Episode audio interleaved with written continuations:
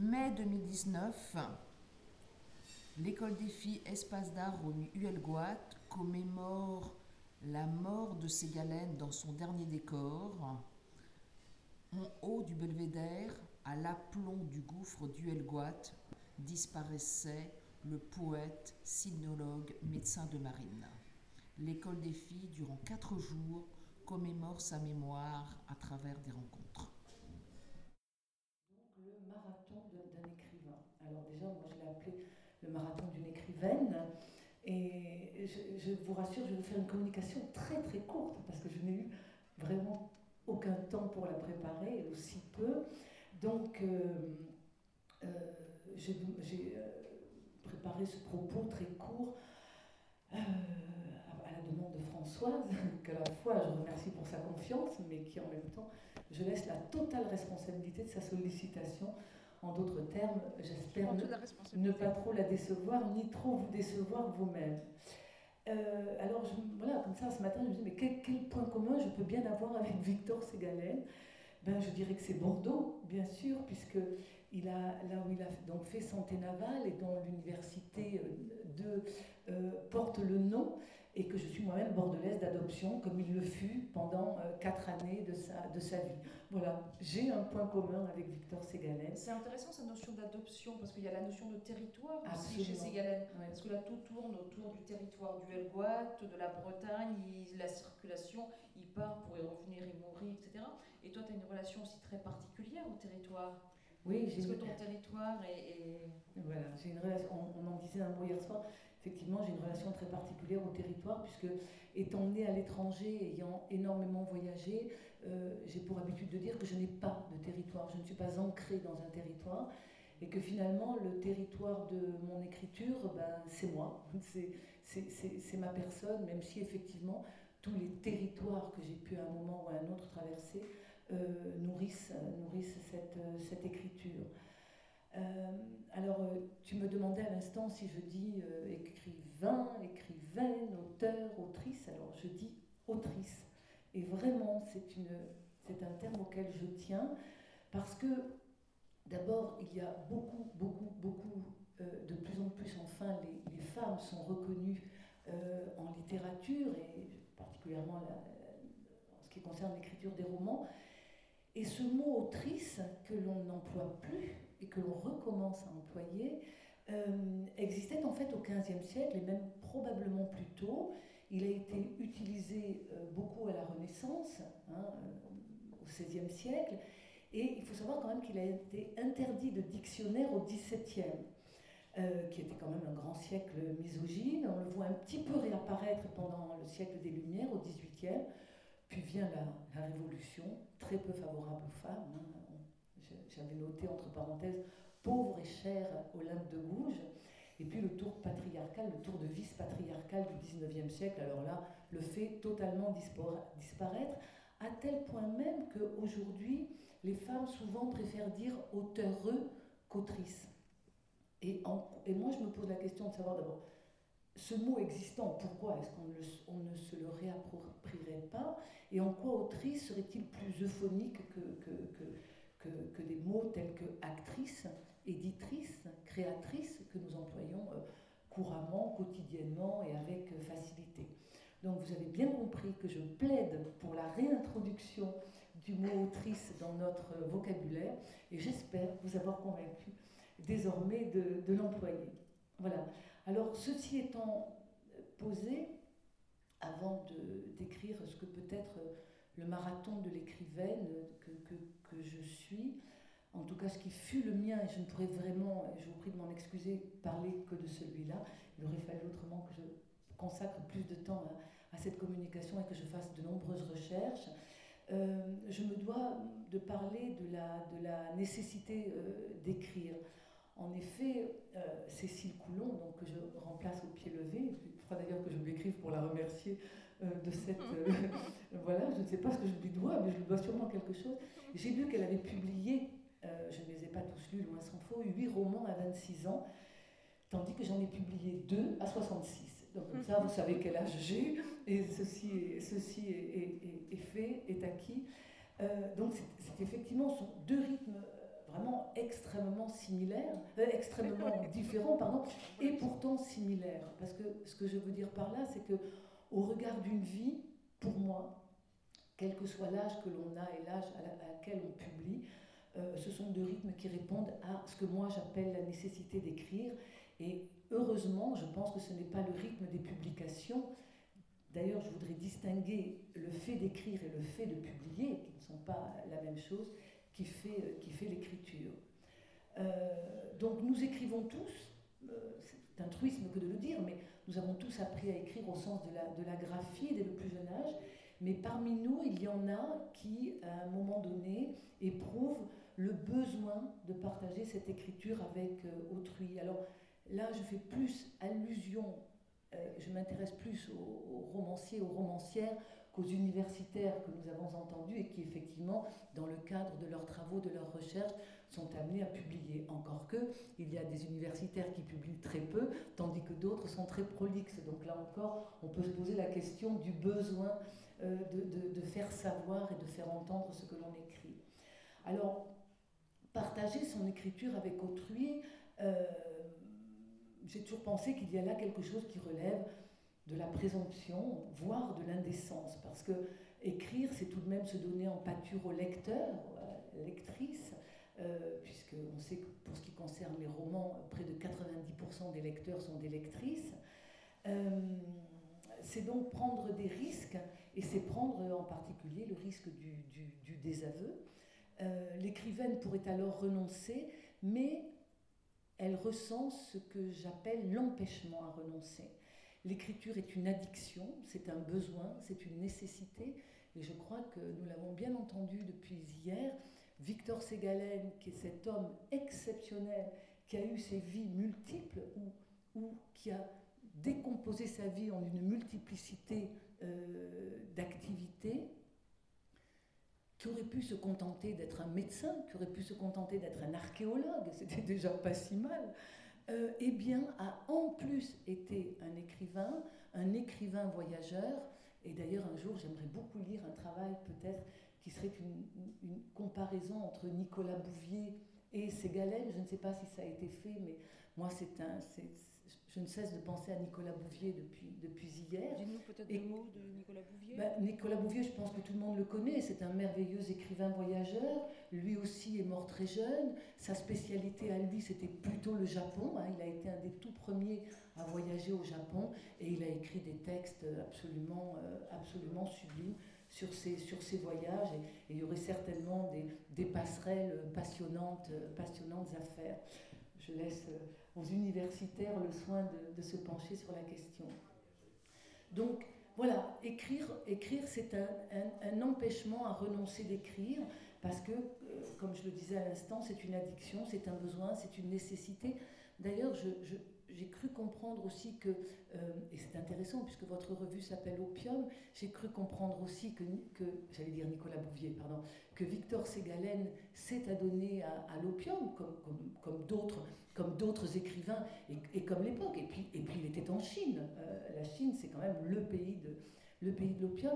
Et quand vous parliez, euh, Nicolas, au cours de votre conférence, de la montée, de l'éclat et de la chute, on ne peut naturellement que penser à, ces voyages que l'on peut faire aussi à travers, à travers l'usage de, de, la drogue.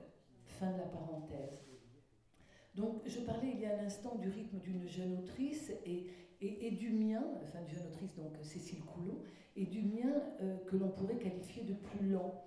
Alors, en effet, si je vous raconte euh, brièvement mon histoire d'autrice, je, je, dois vous dire, magie de l'inconscient, que euh, je me suis entendu dire un soir à mon époux qui est là, alors que nous bavardions au sujet de mon activité professionnelle, j'avais à l'époque une, une, entreprise que je, que je dirigeais, si cela ne tenait qu'à moi, j'arrêterais tout pour écrire. Et mon époux m'a dit, eh bien, arrête tout et mets-toi à écrire. C'est ainsi que je me suis retrouvée pendant trois ans dans un atelier d'écriture dont je n'ai manqué aucune session. Je suis une élève qui va toujours à l'école. Quand la cloche sonne, je me mets en rang. Je suis une élève extrêmement disciplinée. Et au terme de, atelier au terme duquel, au bout de trois ans, j'ai obtenu un diplôme qui ne faisait en aucun cas de moi une, une autrice. Mais au cours de ces ateliers, euh, j'avais produit divers textes naturellement, et un jour j'ai retrouvé l'un d'eux, à partir duquel je ne le savais pas encore, mais j'allais en fait écrire mon premier roman. C'était l'histoire d'une femme qui allait au bord d'un lac, euh, une, à la nuit, et qui ne revenait pas. Alors cela vous évoque peut-être ou sans doute Virginia Woolf, et vous avez raison parce que je suis absolument fascinée par la vie de cette de cette autrice anglaise. Et, et, la, féministe que je suis euh, reconnaît dans l'ardeur de Virginia Woolf, dans sa volonté, dans sa persévérance, la nécessité, la nécessité d'écrire. Euh, c'est elle qui disait, pour qu'une femme écrive, il lui faut 500 livres de rente et une pièce à elle. Et elle savait vraiment de quoi, elle parlait, puisqu'elle a euh, tout fait pour que ce soit possible. Alors, ce premier roman, le premier roman, euh, je pense, est, toujours fondateur d'une œuvre. Euh, c'est celui à partir duquel impossible existe. C'est celui à partir duquel, pour l'autrice, une réalité se fait jour. Soudain, il y a quelque chose qui émerge de la réalité, du réel, quelque chose dont on a fait une fiction et qui fait que vous devenez quelqu'un euh, qui, qui écrit. Alors, à partir de cette révélation, le rythme s'accélère. Il passe d'une idée, d'une envie, d'une réflexion plus ou moins longue à une frénésie. Plus rien soudain ne, compte que cela. Écrire, écrire, écrire encore. Alors, chaque auteur, qu'il soit auteur ou autrice, a un rythme particulier, un rythme qui lui est propre. Il n'y a pas de règles, il n'y a pas de recettes, il n'y a pas une manière d'écrire autant d'auteurs, autant d'autrices, autant de rythmes différents. Souvent, quand je suis amenée à présenter mes romans, il y a toujours quelqu'un qui me dit comment est-ce que vous écrivez? Est-ce que vous écrivez tous les jours? Est-ce que vous écrivez à la plume ou est-ce que vous écrivez à l'ordinateur? Voilà. Donc j'insiste, il n'y a pas de, a pas de recette. Alors mon premier roman, qui s'appelle L'effacement, a été écrit dans une intéressant pour un premier roman de commencer par l'effacement a été écrit dans une euh, temporalité assez régulière, effectivement. J'y travaillais tous les jours et quand je n'étais pas en acte d'écrire, euh, j'y pensais. Je ne pensais même qu'à ça. Mon personnage, Gilda, était une véritable obsession. Nous nous parlions, je devenais elle, tout en sachant pertinemment que je ne l'étais pas. Je regardais la ville avec ses yeux. L'histoire se passe dans le sud-ouest, entre un bourg imaginaire des Pyrénées et la ville de Bordeaux, qui est la ville où je vis, comme je vous le disais tout à l'heure. Euh, je me suis rendu compte qu'écrire un roman, pour moi, c'était conjuguer deux rythmes, celui de l'autrice et celui des personnages, et en particulier, pour ce qui me concerne, celui du personnage principal, Gilda, euh, autour duquel s'articulent tous les autres. Car les personnages dans l'imaginaire de l'autrice acquièrent une vie propre. Ils ont leur rythme, et vous ne pouvez pas aller plus vite ou plus lentement d'ailleurs qu'eux. De même que si vous cherchez à les emmener sur une route qui n'est pas la leur, ils vous résistent. Et ils peuvent même aller jusqu'à vous empêcher d'écrire. Ils peuvent rompre le rythme, ils peuvent casser le rythme. Ça m'est arrivé avec ce premier roman. Euh, je, je, me suis posé la question de la fin du roman. Je me suis posé la question de est-ce que je vais laisser Gilda aller là où elle veut? Et j'ai essayé d'écrire une fin qui n'est pas celle du roman. Et je ne parvenais pas à écrire cette fin. Le texte me résistait, le personnage me résistait, ça ne fonctionnait pas, ça n'allait pas, le rythme était rompu, le, charme était rompu. Alors, dans cette configuration, cette écriture du roman, où, tout se joue entre l'autrice et, le texte, euh, intervient le, rythme de la phrase et le rythme de la construction et dans la construction du roman. Alors, j'insiste, et bien sûr, je ne parle que de moi ici, comment, pour ma part, est-ce que j'écris? Alors, d'une part, euh, je n'ai pas une grande imagination, euh, je pars du réel, et peut-être en ce sens, je suis tout petit peu ségalienne. Euh, je pars d'une situation, d'une personne, d'un événement, d'une histoire, et c'est là que pour moi tout commence. Et je crois qu'il n'y a pas de possibilité d'écrire ex nihilo. On écrit à partir de soi et on écrit à partir, me semble-t-il, de la manière dont le réel nous traverse, c'est-à-dire toutes ces situations auxquelles nous sommes confrontés, minute après minute, seconde après seconde. Pourquoi soudain, à un moment, ça reste pour moi un mystère, une image, une phrase prononcée par quelqu'un, une personne qui traverse une cour d'école ensoleillée au Elguat, soudain va euh, faire écho à votre propre histoire, à votre propre pensée, à votre propre réalité, et se retrouver dans l'écriture d'un roman. Je, n'ai pas de réponse à, cela. Alors pour ma part, je, fabrique du matériau. J'écris une phrase, un fragment, une idée, un titre, un mot. C'est un amalgame que je lis et relis régulièrement, que je corrige. Et dans ce temps particulier, dans ce rythme, à ce rythme particulier qui peut être très long, d'un rythme, un rythme très lent. Par exemple, ça fait deux ans que je travaille à mon prochain texte. Je travaille le son et le rythme de la phrase, car ce qui m'intéresse dans l'écriture, ce sont précisément l'écriture et sa musique.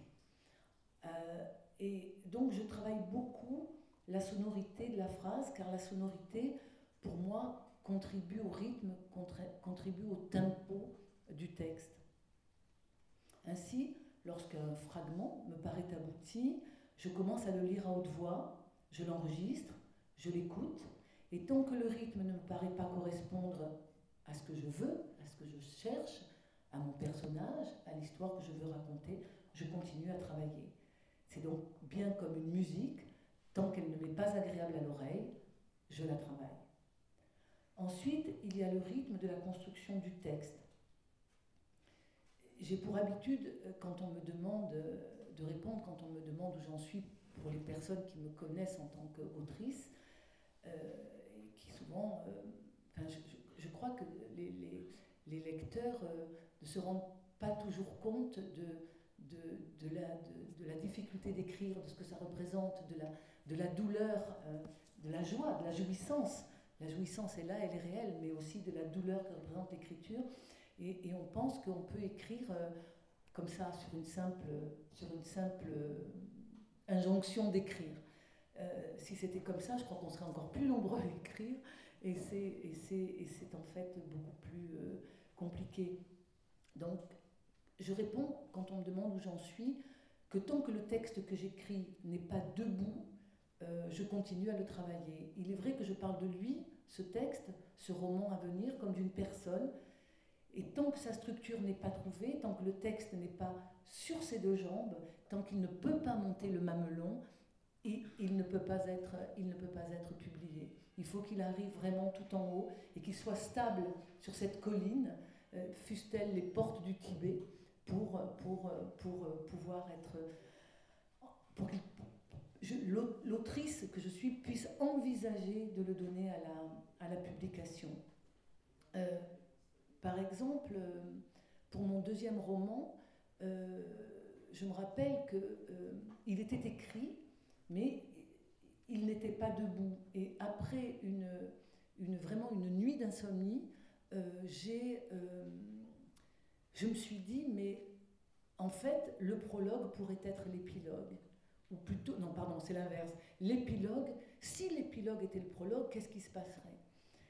Je me suis levée, je me suis mise à ma table de travail, j'ai basculé l'épilogue en prologue, et toute la construction est arrivée, mais comme, comme, comme un long fleuve tranquille, euh, dans une fluidité totale, et je savais que c'était la bonne manière d'écrire ce roman-là.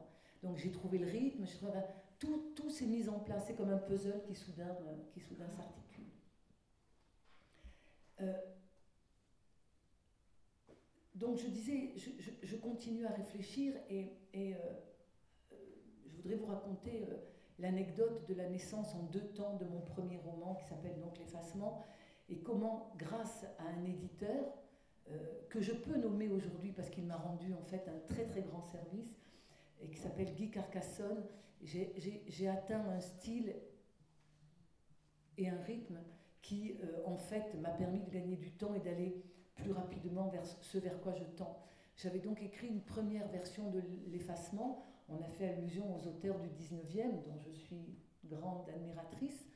Voilà, admiratrice, encore un mot en is que l'on utilise. Les sentiments, les situations, la, le décor, euh, euh, voilà.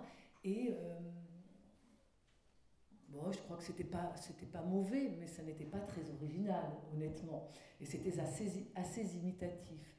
Et j'ai envoyé ce manuscrit à un certain nombre d'éditeurs, de maisons d'édition, naturellement les parisiennes, les plus grandes, les plus. Voilà. Et j'ai reçu, et j'ai attendu, ça aussi c'est une histoire de rythme. On se met à, on se met à, attendre. Et, et, puis les premières lettres sont arrivées, de refus, naturellement, jusqu'à la fameuse lettre de, de Guy. Alors, ce sont des lettres de refus classiques, c'est-à-dire. Euh, Madame, nous vous remercions, et nous vous incitons à, à continuer à travailler, mais votre texte ne correspond pas à notre ligne éditoriale et donc nous sommes au regret de vous indiquer que nous ne donnerons pas suite à votre proposition. Voilà. Et puis, Guy Carcassonne, donc, lui, euh, euh, a pris la peine de me répondre en me disant euh, Eh bien, madame, vous me faites perdre mon, mon temps, vous feriez mieux d'aller faire autre chose que d'écrire, enfin, etc. Si, voilà. Bref, en fait, une lettre assez virulente qui m'a, je dois dire, coupé les ailes. Là, c'est pas comme les oiseaux pillés, je n'en ai même plus une, je n'en avais plus, je n'en avais plus du tout. Et pendant deux ans, j'ai donc mis tout mon travail d'écriture de côté. Euh, et je me suis consacrée à une autre passion qui est l'écriture de chroniques de cinéma, puisque j'adore le cinéma. Et puis un jour, une amie euh, écrivaine m'a dit, qui avait lu mon premier manuscrit, et qui est professeure de littérature à l'Université de Bordeaux, m'a dit tu ne peux pas abandonner, tu dois recommencer, tu dois, tu dois, tu dois écrire ce texte. Donc j'ai ressorti le manuscrit et, et j'ai, euh, alors que j'avais fait un, texte avec un, narrateur omniscient et un personnage naturellement euh, à la troisième personne, dont je parlais à la troisième personne, j'ai ouvert le manuscrit et j'ai écrit Je m'appelle Gilda. Et là, j'ai l'habitude de dire, et je m'adresse à la galeriste, que je suis passée de Botero à Giacometti. C'est-à-dire que vraiment, j'ai enlevé absolument tout le gras du texte, mais, mais, mais vraiment, pour finalement même finir certaines phrases par un seul mot. Donc, et, et, en laissant même des... La colonne vertébrale. La colonne vertébrale du, du, texte. Et, et euh, euh, en, vous racontant cette anecdote, je qui non seulement illustre le rythme, aussi euh, le rythme, pardon, mais aussi le style de, de, mon écriture. Je, vous parle du marathon d'une écrivaine, parce que l'écriture du texte fait partie du marathon, est en soi un marathon, puisque du premier euh, d'un texte au dernier mot, il s'agit bien de poursuivre un chemin, de progresser pas à pas, à un rythme plus ou moins rapide, plus ou moins soutenu, pour atteindre une destination. Et ensuite euh, arrive euh, un autre marathon que l'autrice se doit de courir, qui est celui de la publication. De l'autrice à la lectrice, euh, puisque je disais tout à l'heure, elles sont 80%, et, je le vois bien quand, je suis dans des communications, j'ai plus de femmes devant moi que d'hommes. Il y a toute une chaîne dont chaque maillon est indispensable, c'est-à-dire l'autrice, l'auditeur, et pour, l'éditeur, et pour ma part, comme par hasard, ce sont des éditrices, l'imprimeur, le distributeur, le diffuseur, enfin le libraire ou, la bibliothécaire. Et quand enfin le manuscrit, on dit aujourd'hui d'ailleurs souvent euh, tapuscrit, est imprimé, caractère 12, espace 1,5, très important, ajusté de droite à gauche, hein, il faut que ce soit lisible, il faut que ce soit agréable à, je vois que Nicolas, hein, le rédacteur en, chef j'imagine, voilà. Là, donc l'auteur, l'autrice commence la recherche, du, le, marathon de la recherche d'un éditeur. Et, donc, euh, ben, qu'est-ce qu'on fait? On envoie son, texte à différentes maisons qui nous font, euh, qui nous font le plus rêver, tout en se préoccupant quand même un petit peu de la ligne éditoriale de ces, de, ces, de ces différentes maisons. Et puis, comme je le disais, on attend et arrivent les lettres de, de, refus. On, révise alors ses, ses prétentions. Et un jour, une amie, c'est très important quand on est quand on écrit, d'avoir des amis bienveillants autour de soi. Je crois que c'est important dans la vie, mais quand on écrit, c'est vraiment important. Et une amie, donc directrice de librairie, de la librairie Mola, d'ailleurs, pour, pour ceux qui connaissent Bordeaux, ils savent que cette librairie est la plus grande librairie indépendante de France, magnifique librairie avec plus de 40 libraires. Euh, cet ami vous donne un bon conseil, celui que vous n'oublierez jamais, et, vous dit ne néglige pas les maisons d'édition régionales, euh, et elle vous en indique quelques-unes. Vous envoyez alors votre manuscrit, vous n'avez rien à perdre, vous envoyez votre manuscrit fin décembre, et début janvier, alors que vous rentrez d'un voyage à l'étranger, une maison d'édition vous demande de la rappeler. Ce coup de téléphone-là, jamais vous ne l'oublierez. Et puis il en est un autre, un autre jour, que vous n'oublierez pas non plus, c'est la réception du premier exemplaire de votre roman, euh, sachant qu'entre-temps, vous avez fait le choix de la couverture, vous avez fait les corrections, etc. Et, attendu patiemment la date de la parution, qui peut parfois être lointaine, mais il est là, cet objet livre, il est dans vos mains, et ça, c'est un indicible bonheur. Et alors commence un autre marathon, qui est celui des libraires, les points de vente, partout où l'on veut de vous. Ce marathon est ponctué par les joies du premier article de presse, du médium audiovisuel qui vous invite, des premiers retours de lecture, autant d'étapes que vous franchissez en essayant de garder la tête froide, car publier dans sa région ne vous donne pas accès aux médias nationaux, en tout cas pas tout de suite, ou jamais. Et puis après, il faut rencontrer Françoise Divinette pour venir parler de ses romans en Bretagne, au Welwatt, comme quoi tout arrive.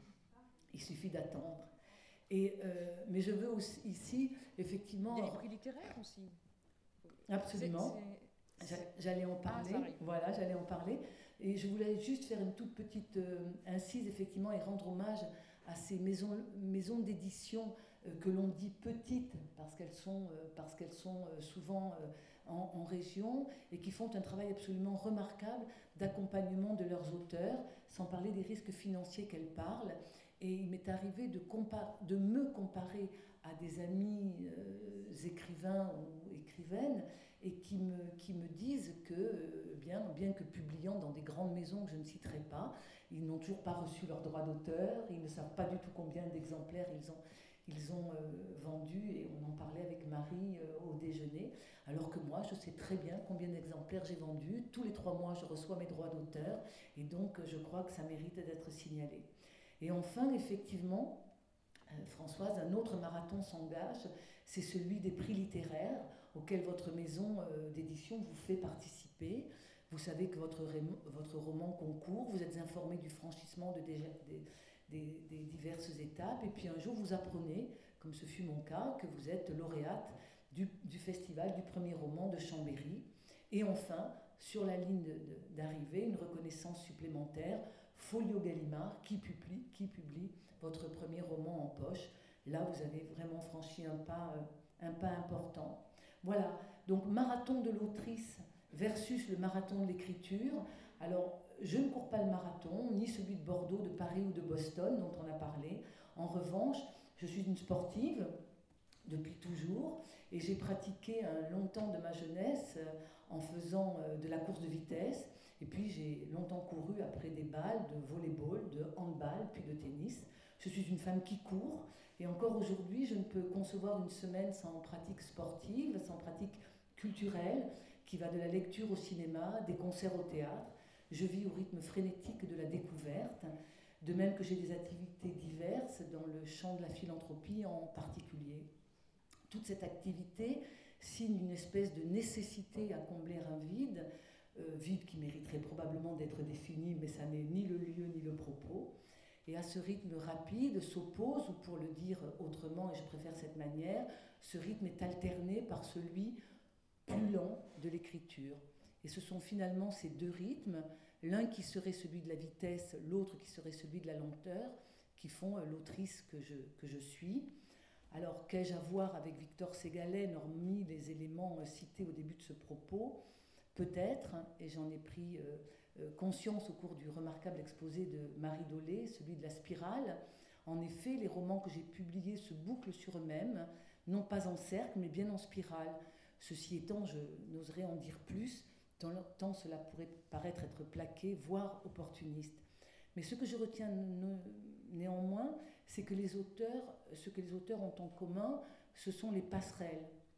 Auteurs contemporains, c'est-à-dire cela, cela a été dit, nous sommes nourris de ceux qui nous ont précédés et sans lesquels nous ne serions pas. Mais un autre marathon commence, celui du deuxième roman, puis du troisième, et celui-là, si vous le voulez et si Françoise le veut. Je viendrai vous le raconter l'année prochaine.